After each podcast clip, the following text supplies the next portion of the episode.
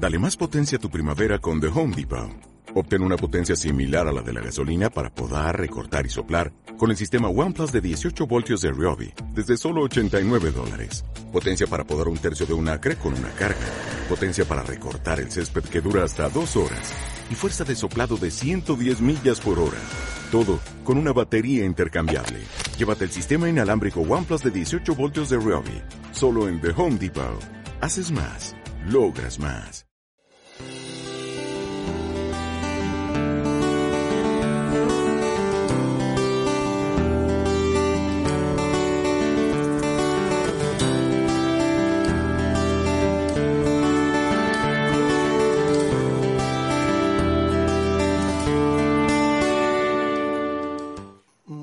Tardes, mis estimados hermanos, ¿cómo están ustedes? Yo no me comí el pastel por si acaso, no soy culpable de ese pecado, de otros tal vez, pero de ese no. Mi nombre es Danilo Pizarro, para los que no me conocen, para los que me conocen, sigo siendo Danilo Pizarro, por si acaso no tengo problemas de identidad. Es un gusto poder estar con ustedes, es una bendición estar otra vez más acá, ya como que ya me aprendí el camino a Karlsruhe. Entonces, no sé si eso es bueno o es malo para ustedes, pero ya me lo aprendí. Y sí, hace un par de semanas me escribió René que invitándome a, predicar hoy día porque él no iba a poder estar. Y la verdad es que yo dije que sí.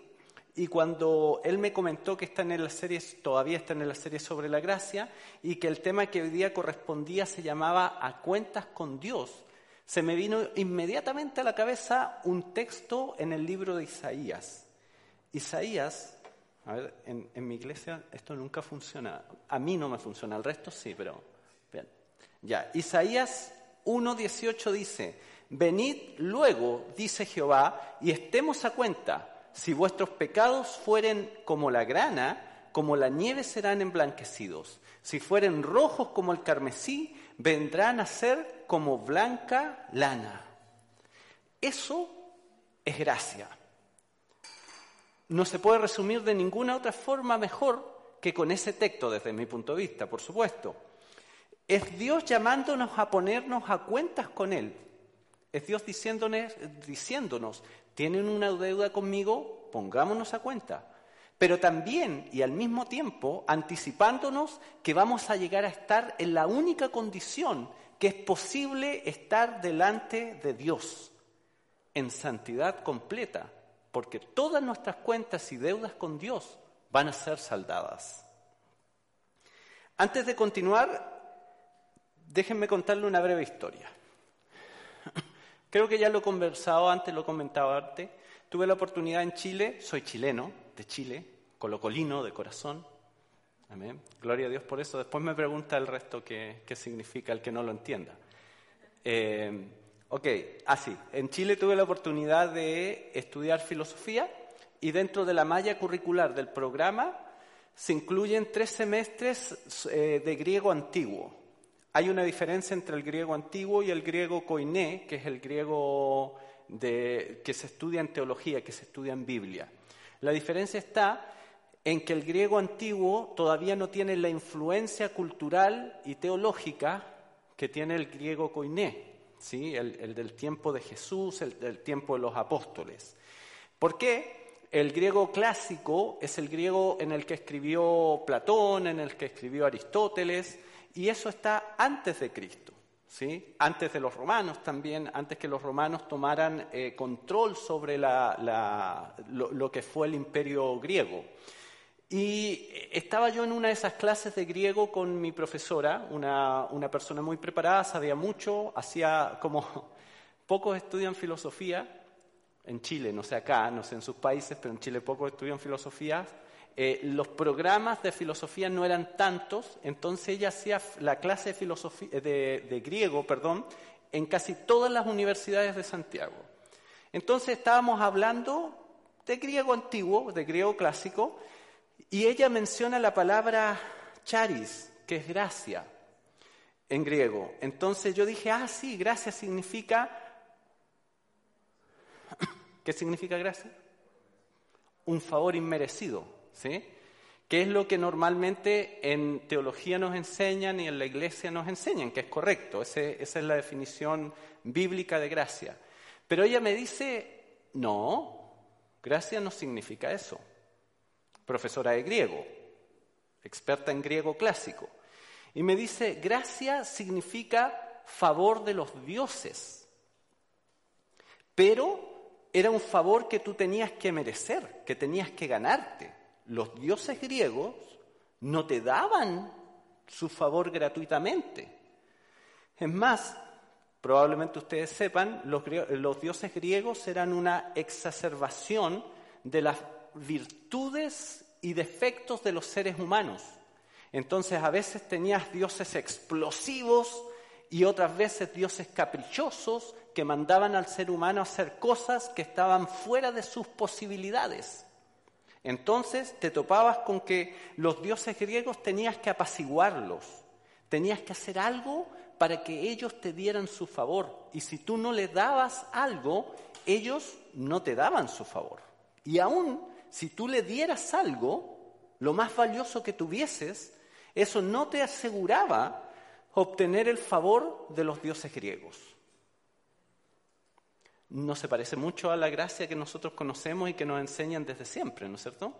Pero resulta que luego viene el concepto cristiano cuando ya, porque el griego existió antes de la Biblia, eso lo sabemos, ¿no es cierto? Como cultura, como civilización, como idioma. Pero paralelo al mundo griego corría el mundo hebreo. Y nosotros vemos en los registros del Antiguo Testamento ya a un Dios de gracia. No vemos a un Dios al estilo de los griegos que había que aplacarlos con sacrificios. No cometamos el error de creer que porque en el Antiguo Testamento se ofrecían sacrificios, eran para aplacar la ira de Dios al estilo de los dioses griegos. Perdón, los dioses griegos era necesario ofrecerles sacrificios para aplacar su ira. El Dios del Antiguo Testamento no pide sacrificios para aplacar la ira, sino que lo pide porque era necesario saldar una deuda que la humanidad tenía con Dios, producto del pecado que se cometió en Edén, pero todos los sacrificios del Antiguo Testamento, según la Biblia nos enseña, eran solamente una figura, un tipo de algo que iba a pasar en Cristo, del sacrificio perfecto de Cristo Jesús.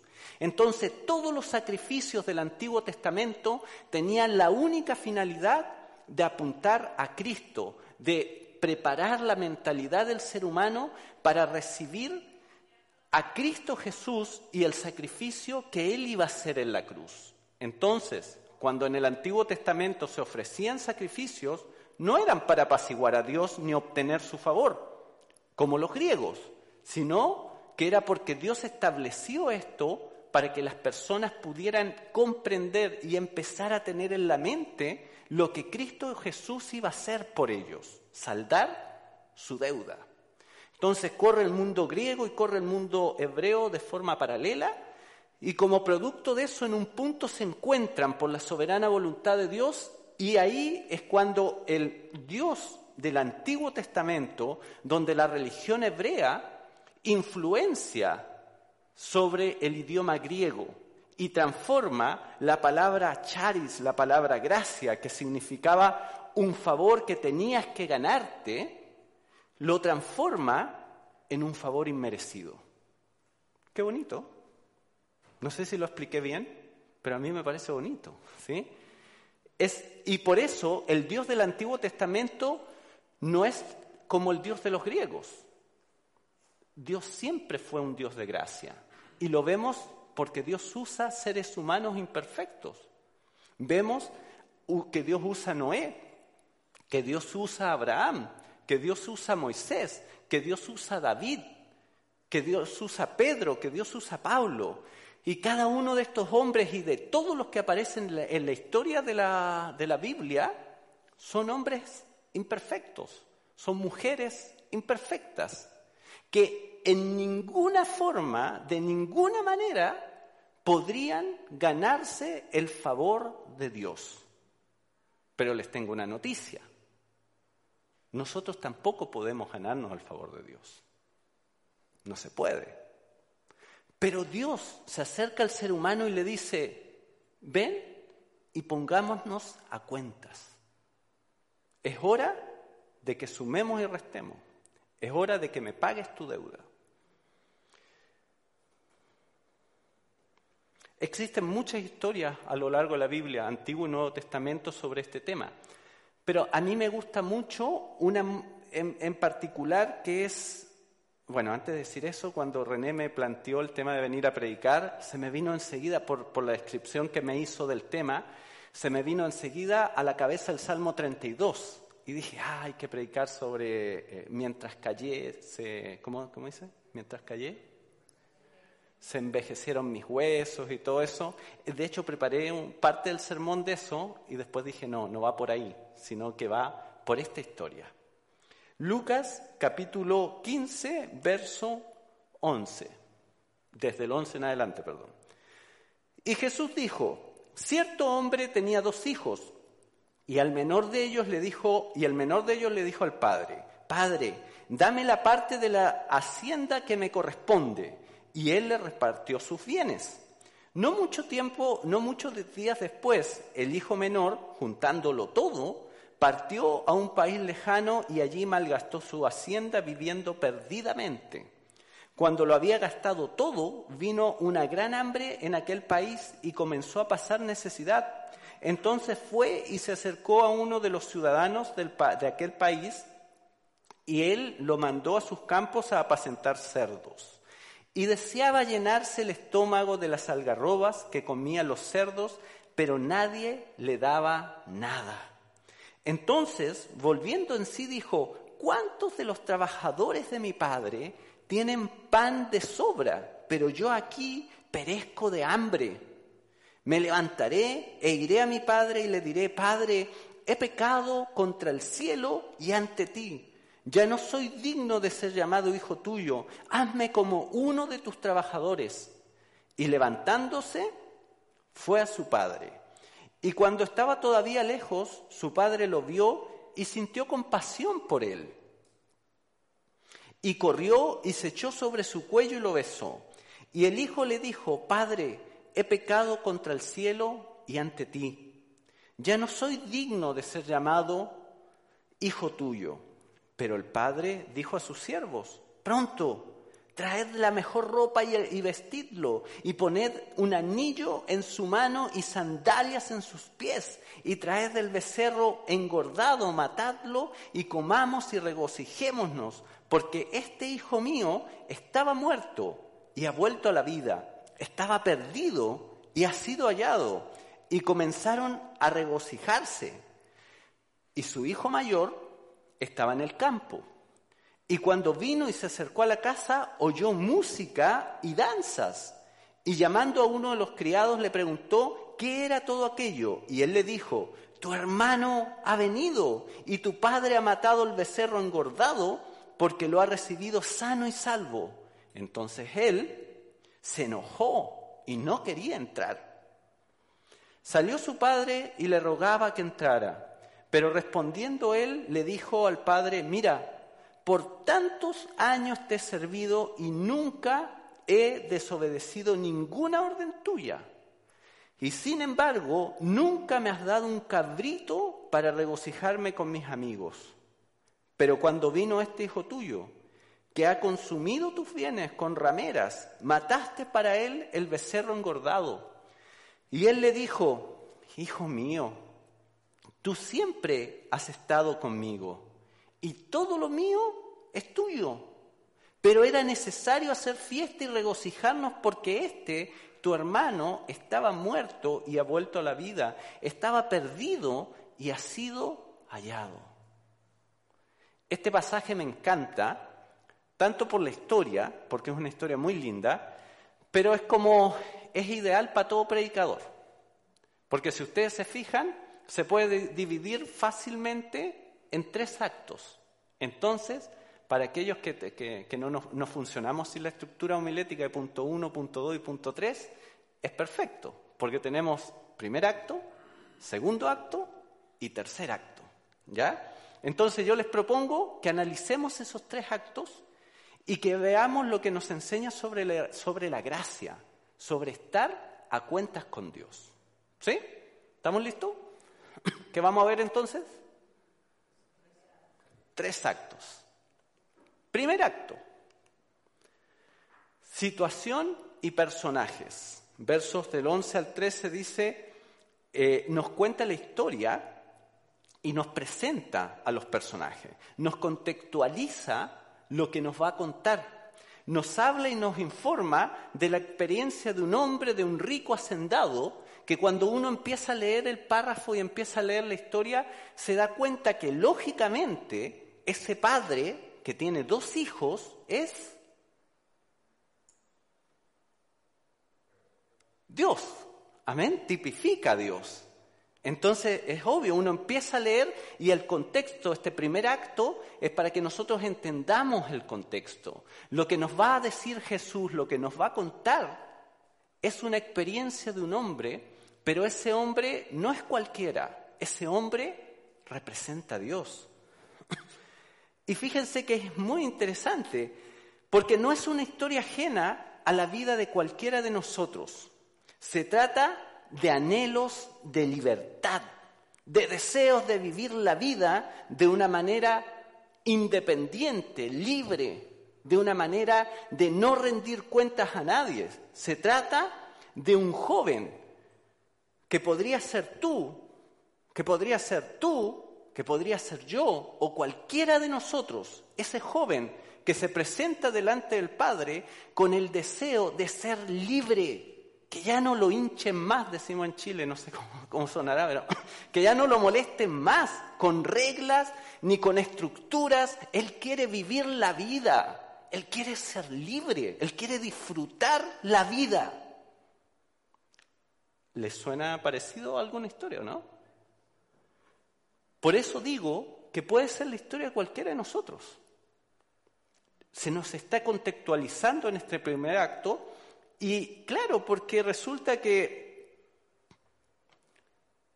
¿no es ese el sueño de nuestra sociedad? ¿No es ese el sueño del hombre occidental, de los hijos? ¿No es ese el sueño de todos los seres humanos desde que nos hicimos echar del paraíso? Adán y Eva vivieron ese sueño por primera vez. El sueño de vivir independientes del Padre. El sueño de existir y vivir en una vida que no se rija conforme a ningún otro parámetro que no sea mi deseo, que no sea mi gusto, que no sea lo que yo quiero hacer. Si uno fija y se mira, eh, bueno, para aquellos que acabamos de dejar prácticamente la adolescencia, evidentemente nos acordamos mucho mejor de, cómo se, siente eh, esta experiencia en la adolescencia cuando los papás te dicen, no, no hagas eso porque te vas a equivocar, te va a doler y la cosa, y uno dice, ah, pero yo quiero vivir mi propia vida. Pero si hace eso te va, te, va a traer consecuencias negativas. Bueno, pero que eh, tú viviste tu experiencia, ahora déjame vivir mi experiencia, déjame equivocarme yo. ¿Sí? Yo me acuerdo porque eso pasó en mi vida hace un par de años solamente, entonces es como que lo tengo muy latente. Pero sí, esa es la historia de todo ser humano. Y esa es la historia que se nos está contextualizando en este primer acto. El hombre queriendo ser independiente del Creador. El Hijo queriendo ser independiente del Padre. Y un Padre amoroso que concede el deseo del corazón de su Hijo. Sí, esto es crucial esta parte, este acto es crucial, porque este acto nos muestra lo que ya viene pasando en la humanidad desde el jardín del Edén, como dice un amigo mío, desde que nos hicimos echar del paraíso, que es la misma historia. El ser humano quiere vivir libre del control de Dios. Eso nos muestra este acto. Pero también es crucial porque nos permite ver que la gracia es suficiente para cualquier persona, en cualquier situación, en cualquier momento. Esta historia no nos muestra, nos da un contexto general que, insisto, puede ser de cualquiera de nosotros. No nos dice tiempo, no sabemos cuántos años tenía ni el padre ni el hijo, no sabemos, suponemos que tiene que ser alguien de la cultura judía porque Jesús lo está contando en ese contexto, pero no tenemos mayor información. Lo que sabemos es que este padre y este hijo podría ser la historia de cualquiera de nosotros. Es crucial porque nos muestra las consecuencias de vivir sin Dios.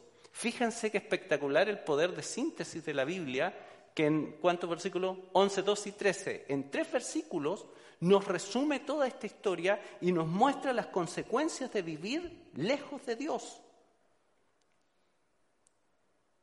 Vivir en un país lejano, en un país donde Dios no tenga influencia, vivir en un mundo en el cual Dios ya no, no importe.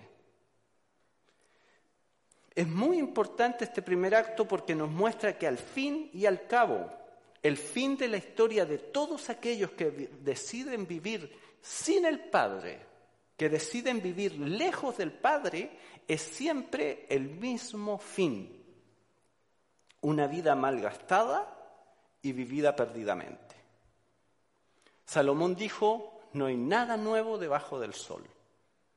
Y en miles de años de historia que tiene la humanidad, no hemos inventado ningún pecado nuevo, solo hemos inventado nuevas formas de pecar. ¿Sí? Nuevas formas de, dejar libre nuestros deseos pecaminosos. Pero no hay ningún pecado nuevo. Siempre han sido lo mismo. Y la historia desde Edén en adelante, hasta aquí y hasta que el Señor venga, es siempre siempre tiene el mismo fin. Toda persona que quiere vivir lejos del Padre, que quiere independizarse del Padre, que ya no quiere tener el control del Padre, termina siempre igual, con una vida desperdiciada, viviendo entre cerdos, viviendo en la miseria, pasando hambre espiritualmente, porque muchos tienen, son tan pobres, son tan pobres que lo único que tienen son millones de euros, pero no tienen más. Son tan pobres que lo único que tienen es todo lo que se puede comprar con dinero, pero no tienen más. El fin de toda la historia, lejos del Padre, es siempre la misma. Una vida malgastada y una vida vivida perdidamente. ¿Vamos bien hasta ahí? Dolor, angustia, hambre, pobreza, miseria, olor a cerdo. Esa es la consecuencia del pecado, de vivir lejos del Padre. Segundo acto. Gracia y perdón Fíjense lo que dice el mismo capítulo entre los versos 14 al 24. Cuando lo había gastado todo, vino un gran hambre en aquel país. Y el resto de la historia la conocen. ¿La conocen o no? ¿Sí? ¿Sí? Bueno, ya la leímos. Si no la conocen, ya la leímos. Pueden leerla de nuevo en casa.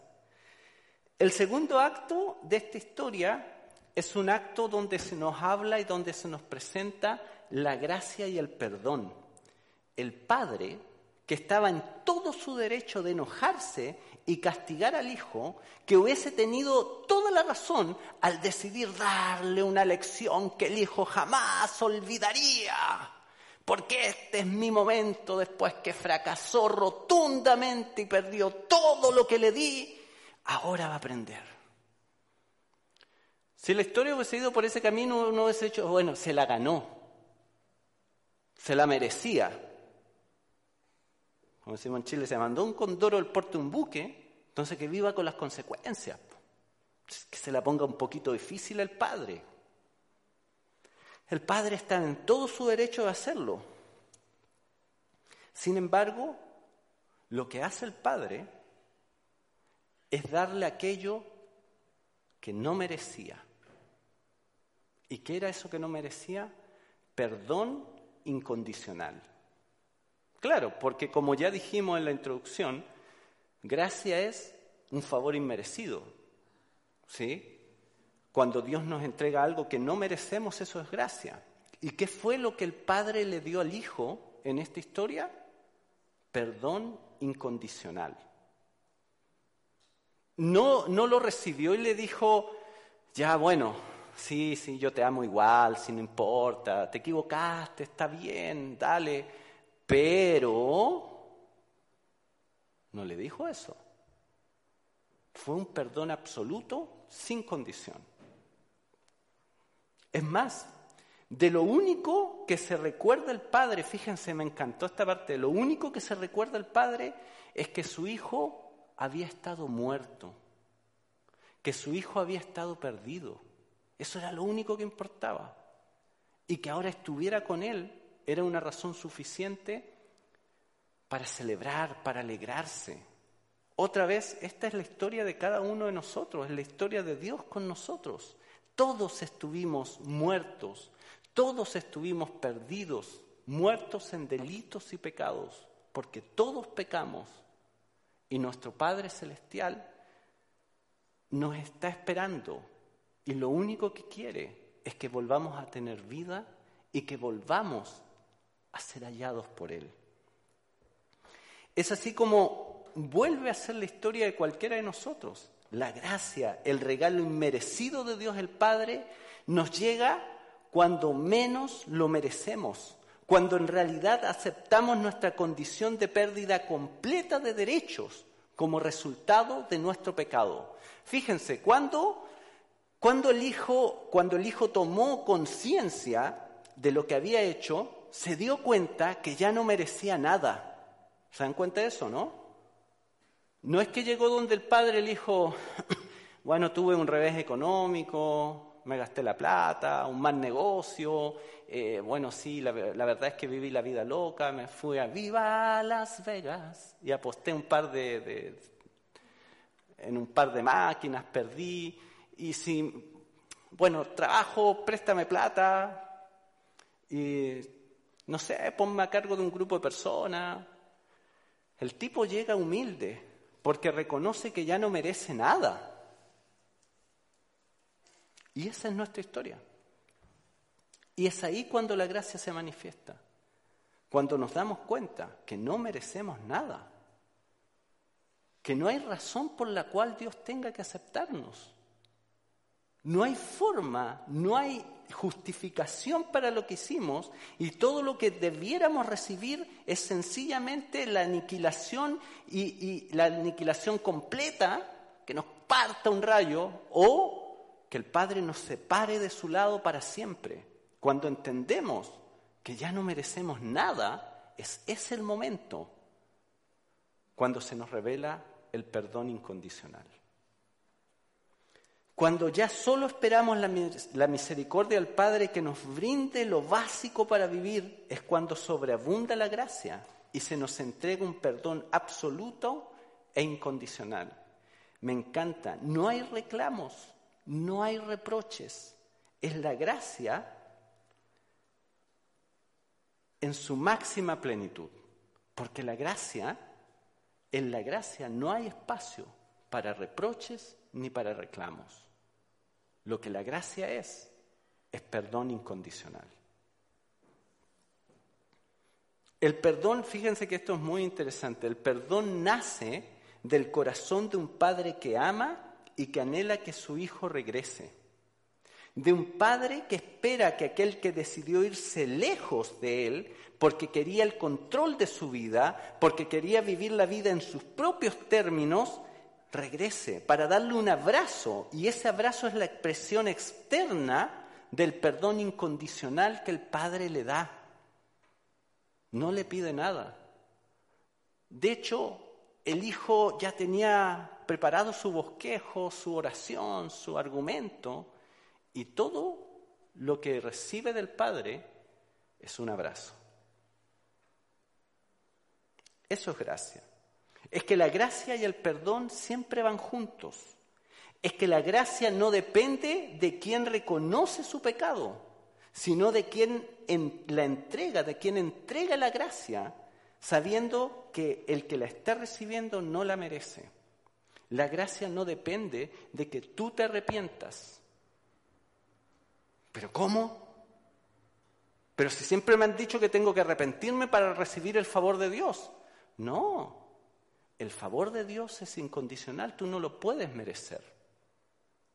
El arrepentimiento es una consecuencia, no es un requisito previo, porque si le pusiéramos como requisito previo, ya no es gracia. Porque resulta que Andrea, para conseguir la gracia, tuvo que arrepentirse. ¿Es gracia entonces? ¿O es la recompensa de que Andrea se haya arrepentido? Porque la gracia no depende de nosotros. Y ese es el error que cometemos. La gracia no depende de nuestras acciones. Depende del Padre que nos está esperando y que quiere abrazarnos.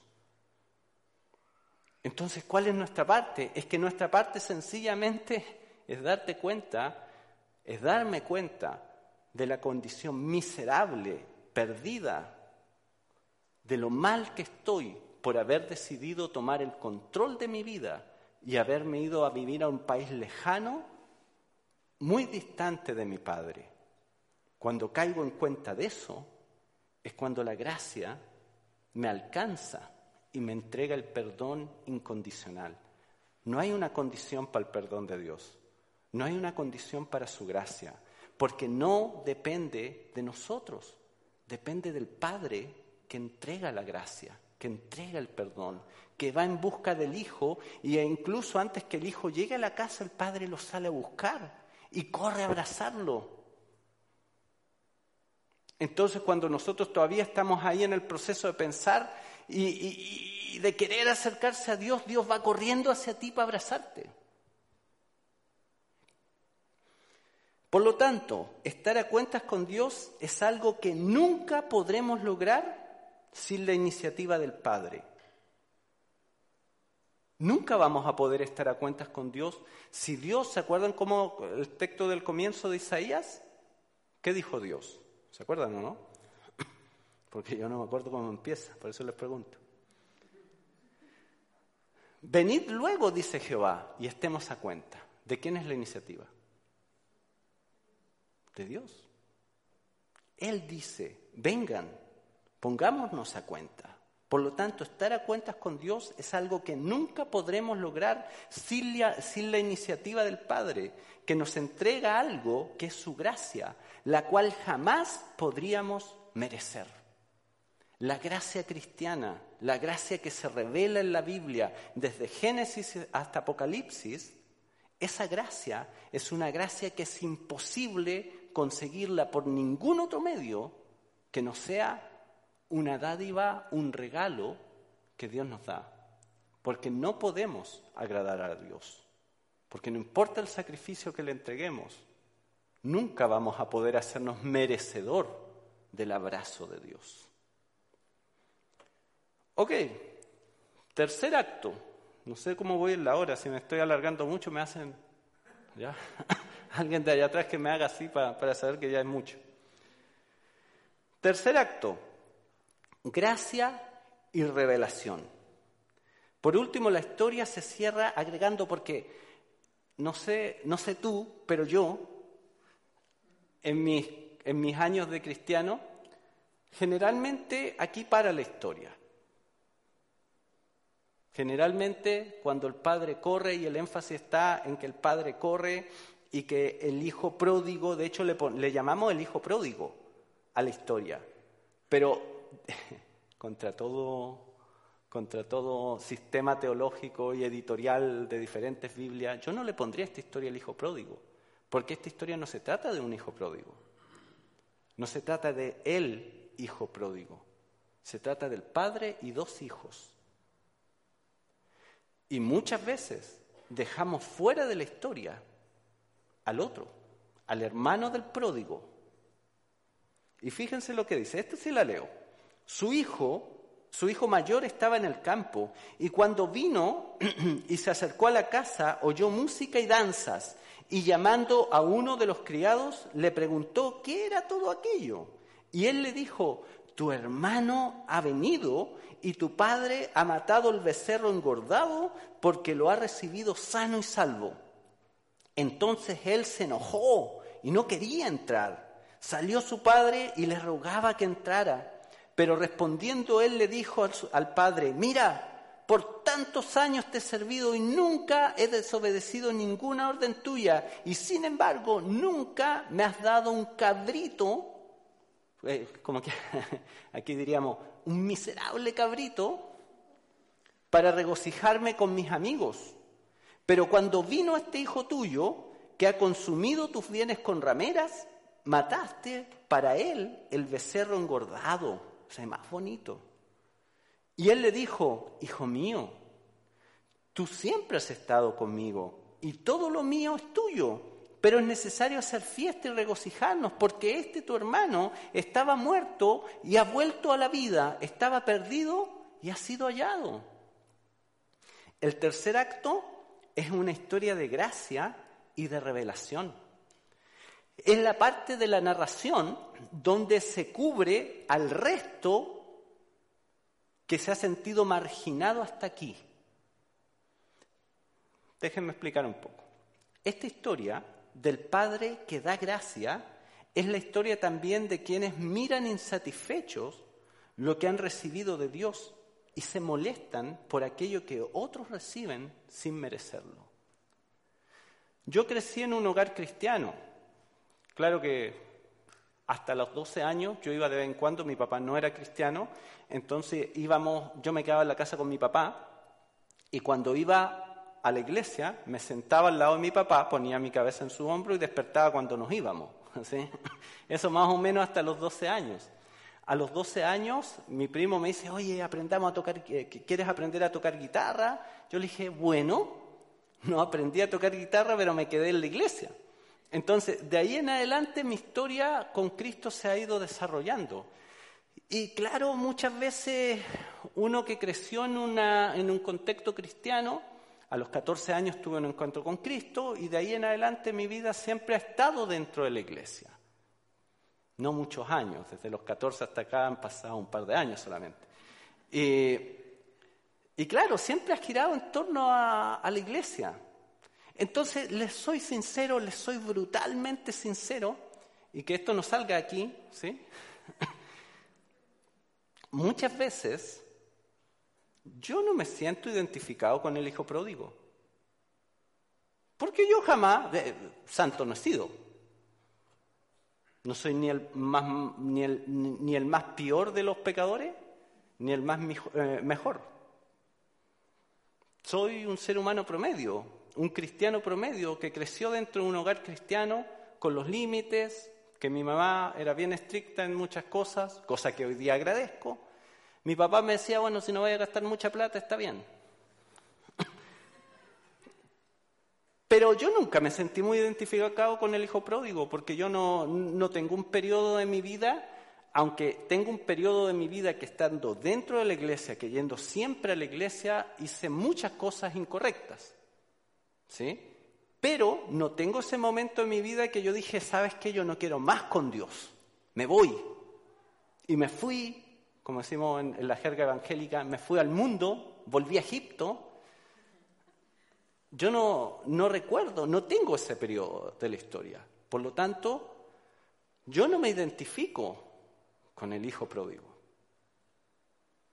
Y antes que tiren las sillas y se rasguen la vestidura y se vayan ofendidos, yo me identifico con el hermano mayor.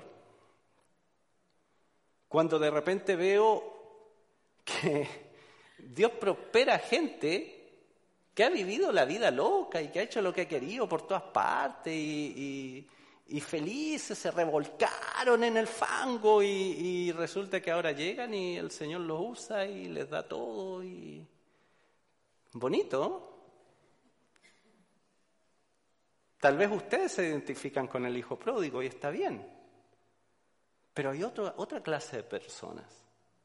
Estamos aquellos que nos identificamos con el hijo mayor, que querámoslo reconocer o no, porque yo ahora me sinceré con ustedes. Y yo sé que ustedes no se van a sincerar conmigo diciéndome, sí, yo también me siento así, me da bronca cuando veo tal cosa en tal hermano. Porque no está bien visto. ¿sí? No digo que uno sea envidioso, ¿sí? No, pero, pero... ¿Cómo? Claro. Un chico que conocí dice, no, no es que me alegre, pero como que siento un vientecito así cuando, cuando al hermano le pasa algo, alguna cosa porque se lo merece a la larga. Claro, y, y, dentro del contexto de iglesia eso está mal, mal visto decirlo, está mal visto pensarlo. Sí, es la historia de quienes no saben lo que tienen en el Padre. Me encanta lo que dice el Padre, dice, ¿cómo dice? Tú siempre has estado conmigo en el verso 31 y todo lo mío es tuyo. Todo lo del Padre es de Él. Pero Él está reclamando por un mísero corderito, que nunca le dio para hacerse un asado. Pero el padre le dice, oye, pero si todo es tuyo. Es la historia de esas personas que no saben lo que tienen en Dios, que viven aún con un pensamiento de trabajador, cuando en realidad son hijos. Viven aún esperando un sueldo de parte de Dios, una recompensa de parte de Dios, cuando lo que reciben es una herencia, el sueldo tú lo recibes como consecuencia de tu trabajo. Y muchas veces nosotros, los cristianos en general, y yo creo que más todavía los que crecimos dentro de un contexto cristiano, se nos enseñó, se nos inculcó que teníamos que servir a Dios. No se nos dijo que, porque siempre la salvación fue por gracia, no, no, no es por obra, eso yo lo sé desde siempre, no sé si ustedes lo sabían, se los cuento. Pero la salvación no es por obra, es por gracia. Entonces uno no, no, es que venga a la iglesia y sirva y haga cosas porque así uno se salva. Eso uno lo tiene claro. Pero desde siempre te han inculcado que tienes que servir, que tienes que hacer cosas. Y resulta que uno hace cosas y hay, hay, hay un punto en el cual las personas pueden sentir que, pucha Señor, si yo... Perdón, sé que para los ecuatorianos eso no es una bonita palabra, lo aprendí hace poco. Oh cielos, Señor. Oh rayos y centellas, Señor. Em, ¿Por qué me va tan mal? ¿Por qué me pasan estas cosas si resulta que yo voy todos los días a la iglesia? Yo estoy en todos los encuentros con Jesús que hacen en Calrue, en. Yo, yo, yo, si pide algo el pastor René, ahí estoy. Pero resulta que, que los problemas van, voy de mal en peor. Y como que sentimos que por lo que hacemos, por cómo servimos, Dios debiera recompensarnos y pagarnos un sueldo. Pero eso no es gracia. La gracia es que tú ya tienes todas las riquezas en gloria en Cristo Jesús. Solamente por ser hijo. Tú puedes pensar que necesitas esforzarte más y orar más y leer más la Biblia para estar más cerca de Dios. Y claro que hay que leer la Biblia, claro que hay que orar, pero no para ganar algo de Dios, no para recibir una unción especial, no para que Dios te recompense de una manera especial. Debieran hacer de nuestro corazón el deseo de orar y el deseo de leer la Biblia, porque necesitamos estar con Dios, porque anhelamos estar con Dios, pero no como un medio de transacción con Dios. Yo oro más, por lo tanto, tú me usas más. Me toca hoy día dirigir la alabanza. Entonces, esta semana ayuné siete días. Me levanté todos los días a las cuatro de la mañana a orar y a leer la Biblia para que el Señor me use.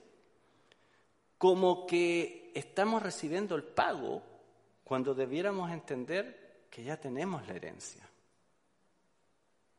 Y así podríamos seguir hablando mucho y yo soy bueno para hablar, así que les voy a privar de eso. El sueldo me lo gano, la herencia solo la recibo. Otra vez, la gracia manifestándose pero ya no como perdón, sino como revelación. Claro, porque al hijo pródigo la gracia se le manifiesta como perdón por el error horrible que cometió. Pero al hijo no pródigo le vamos a llamar, porque no sé cómo llamarle, bueno, al, al hermano mayor, al hermano mayor la gracia se le manifiesta como revelación, como algo que no se había dado cuenta, como algo que no había brillado ni había iluminado en su vida. Todo era de él. Y si uno lo mira desde una, desde una perspectiva así administrativa, ya todo era de él, porque la, la mitad del hijo pródigo, el padre se la dio y ya se la gastó. Entonces, bien concretamente, todo lo que le quedaba al padre le pertenecía al hijo mayor. Entonces, literalmente, todo lo del padre era de él. Pero recordemos, esta historia no solo se trata de seres humanos comunes y corrientes, esta historia se trata de Dios y nosotros. A veces la gracia se manifiesta como perdón. Cuando no lo mereces, cuando menos lo mereces, ahí está la gracia de Dios y te perdona y te alivia ese dolor de lo, de, que, que, relata David en el Salmo 32 cuando dice que mientras cayese envejecieron mis huesos. Y vuelves a sentirte amado y abrazado por el Padre. Pero en otras ocasiones la gracia se manifiesta como revelación, como recordarte lo que tienes en Cristo, recordarte quién eres en Dios, recordarte que no necesitas eh, trabajar para recibir un sueldo de parte de Dios, sino que todo lo que tienes de Dios es por gracia, es una herencia, ya lo ya lo obtuvo Cristo por ti.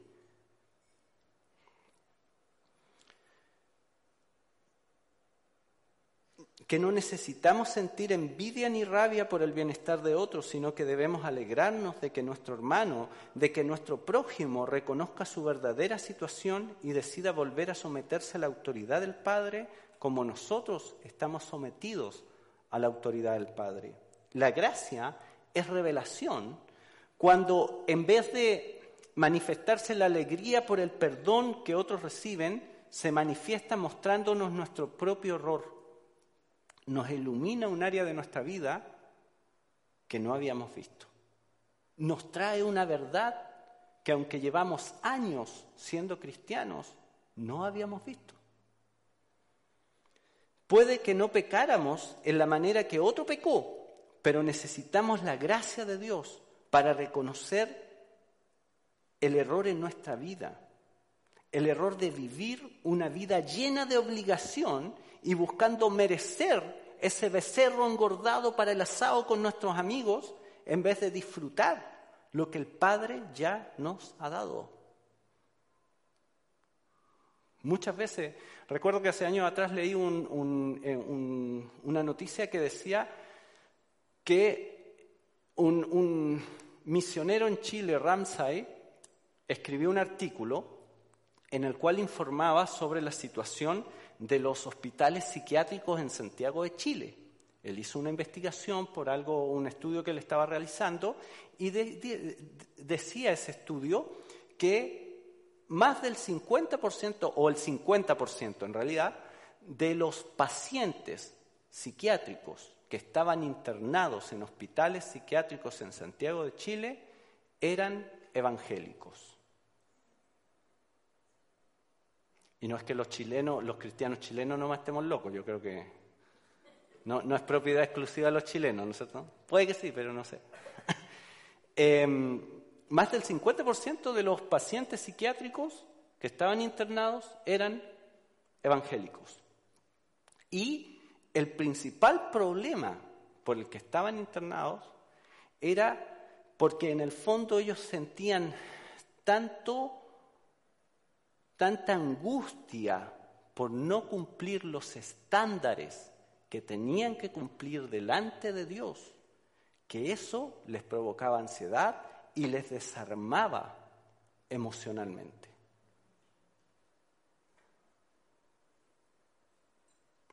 Porque estamos tratando de merecer ese becerro engordado para el asado con nuestros amigos, porque estamos tratando de merecer algo de Dios, cuando no se trata de eso. La gracia, esa gracia que nos hace estar a cuentas con Dios, no es algo que surge del ser humano que corre arrepentido hacia el Padre, sino del Padre que está esperando a que su Hijo regrese a Él. El arrepentimiento del Hijo es posterior al deseo del Padre. ¿Sí? ¿Por qué? Porque la gracia de Dios es anterior al arrepentimiento de las personas. Por una sencilla razón porque el padre está antes que los hijos. Si no hay padre, no hay hijos. Si no hay deseo, si no hay amor del padre, no está el arrepentimiento de los hijos. Si Dios no se hubiese abierto a amarnos y a querer reconciliarse con nosotros, no hubiese llegado el arrepentimiento, no mandaría el Espíritu Santo que nos convence de pecado, de justicia y de juicio. Y la razón por la que nosotros nos arrepentimos es porque el Espíritu Santo viene a nuestra vida y nos convence de pecado, de justicia y de juicio. Si eso no pasa, si el Espíritu Santo no viene, no te arrepientes. Entonces la gracia está antes. ¿Por qué? Porque Dios, la acción de Dios es previa a la acción del ser humano. Y esto es maravilloso. Porque ¿sabes qué pasa? Yo no los conozco, a la mayoría de ustedes no los conozco y a los que están del otro lado menos, porque ni siquiera sé quién está. Lo que sí sé, no sé si son cristianos o no son cristianos, cuántos años llevan en la iglesia, cuántos años no llevan, lo que sí sé es que no importa la condición que hoy tengas, Dios ya está esperando por ti. Dios quiere reconciliarse contigo. Dios quiere abrazarte, quiere darte su gracia. Tú no llegaste acá o tú no estás escuchando este sermón porque hoy día te dieron ganas de venir y como una iniciativa personal viniste a la iglesia. Dios te trajo acá. Porque Dios estaba esperándote con los brazos abiertos porque su intención es darte su gracia, es ponerse a cuentas contigo.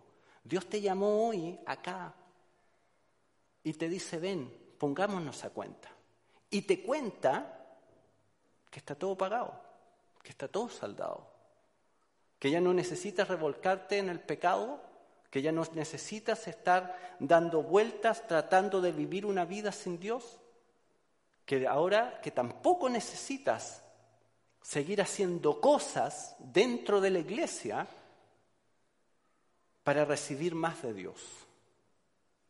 Dios te trajo acá para decirte, ven, pongámonos a cuenta y vas a quedar santo, puro, y abracémonos. No fue tu iniciativa que te trajo acá. Para terminar, me gustaría citar las palabras del apóstol Pablo en la epístola a los Romanos, capítulo 5, versos 1 y 2, que dice así. Justificados pues por la fe, tenemos paz para con Dios por medio de nuestro Señor Jesucristo, por quien también tenemos entrada por la fe a esta gracia en la cual estamos firmes y nos gloriamos en la esperanza de la gloria de Dios. Si eres cristiano, entonces estás a cuenta con Dios por medio de Jesucristo. Tu deuda por el pecado ha sido ya cancelada y solo debieras enfocarte en disfrutar de lo que ya es tuyo, en disfrutar de Dios, en no vivir una vida de obligación cristiana, sino que vivir una vida de disfrute cristiano. John Piper tiene un libro que se llama Hedonismo Cristiano. El cristiano vive muy preocupado de hacer cuando debiera vivir preocupado de Dios, de ser un adorador, de ser un amante de Dios. Si aún no estás seguro si eres o no eres cristiano, o tal vez directamente dicen, no, yo no soy cristiano, soy amigo de la iglesia, vengo de vez en cuando, o primera vez que vengo, alguien me invitó. Si estás en esa categoría, entonces no desperdicies más tu vida. No desperdicies más tu vida. No sigas engañándote pensando que puedes vivir lejos del Padre pensando que puedes vivir la vida en tus términos. Porque lo único a lo que te va a llevar ese camino y esa vida es a embarrarte más y más en el, barro, a quedar peor, a quedar más lastimado, a quedar más dañado, como dijo el salmista, que tus huesos se vayan deteriorando por dentro y te vayas destruyendo. Porque una vida lejos del Padre, vivida lejos del Padre, lejos de Dios, es una vida malgastada, es una vida desperdiciada. Y no importa lo que logres o lo que obtengas, si no estás con el Padre, tu bancarrota es completa y absoluta. Corre al Padre, porque Él te está esperando. Quiere darte todo sin que tú merezcas nada. No necesitas ensayar un gran discurso. El hijo pródigo ensayó un discurso súper bonito, pero el Padre lo abrazó. No necesitas hacer una gran oración, solo necesitas regresar al Padre y aceptar la gracia, el perdón que el Padre quiere darte, el perdón que el Padre ya te dio, ese perdón incondicional, para que así puedas estar a cuentas con Dios. Oremos. Sí, Padre, en el nombre de Jesús te damos muchas gracias, Señor. Tú eres tan maravilloso y tan bueno. Tú nos amas de tantas formas y tú nos hablas de tantas formas.